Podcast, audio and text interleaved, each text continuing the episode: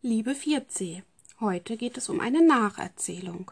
In dem YouTube-Video, das ihr hoffentlich alle sehen konntet, wurde euch das Wichtigste noch einmal erzählt. Wir haben auch im Unterricht vor langer Zeit inzwischen schon einmal ein bisschen darüber gesprochen. Ich werde euch nun eine Geschichte vorlesen. Ich möchte, dass ihr sie euch zweimal anhört und dann versuche sie alleine ohne deine Eltern nachzuerzählen. Mache es bitte in deinem Deutschheft und gib es mir ab.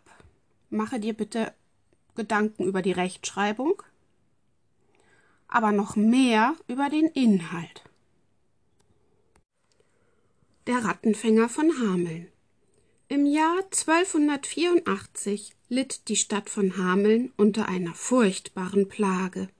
Es wimmelte von Ratten und Mäusen, die sich ungeheuer vermehrten. Niemand wurde ihrer Herr. Da atmete alles auf, als ein Fremder, den niemand vorher je in der Stadt gesehen hatte, auftauchte und versprach, das Übel an einem einzigen Tag zu beseitigen.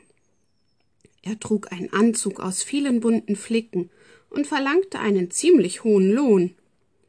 Aber da alle sich vor den Tieren und den Krankheiten, die sie übertragen konnten, fürchteten, sagte der Stadtrat ohne Bedenken zu. Der Rattenfänger nahm eine Flöte aus der Tasche und begann zu spielen. Es war eine seltsame Melodie. Da kamen aus allen Winkeln und Löchern die Ratten und Mäuse zu Tausenden. In einem langen, wimmelnden Zug folgten sie dem Fremden durch die Gassen und Straßen von Hameln bis zur Weser. Am Ufer zog der Fremde die Schuhe aus, die Hosen hoch und wartete ins Wasser, immer seine Flöte spielend. Wie verhext folgten ihm die Tiere und ertranken. Die Bürger von Hameln sahen das alles mit Verwunderung. Die Plage waren sie nun los und damit auch ihre schlimmsten Sorgen. Aber nun tat es ihnen plötzlich leid, dem Rattenfänger so viel Geld dafür geboten zu haben. War das Ganze denn nicht ein Kinderspiel für ihn gewesen?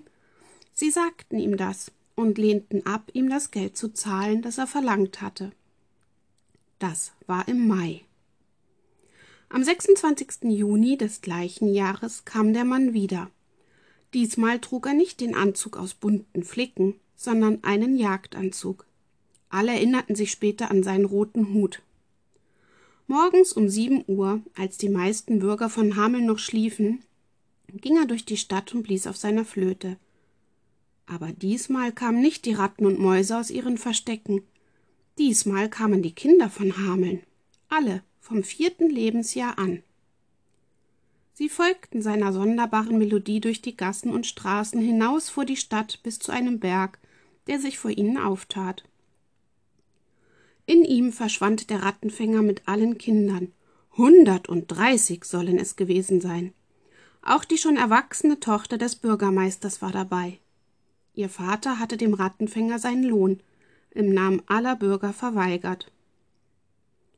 Es nützte nichts, dass man überall hin Boten sandte, um nach den Kindern zu forschen. Man fand nie mehr eine Spur von ihnen.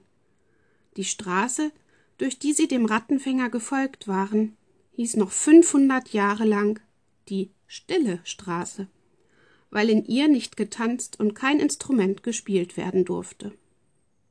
Volksgut.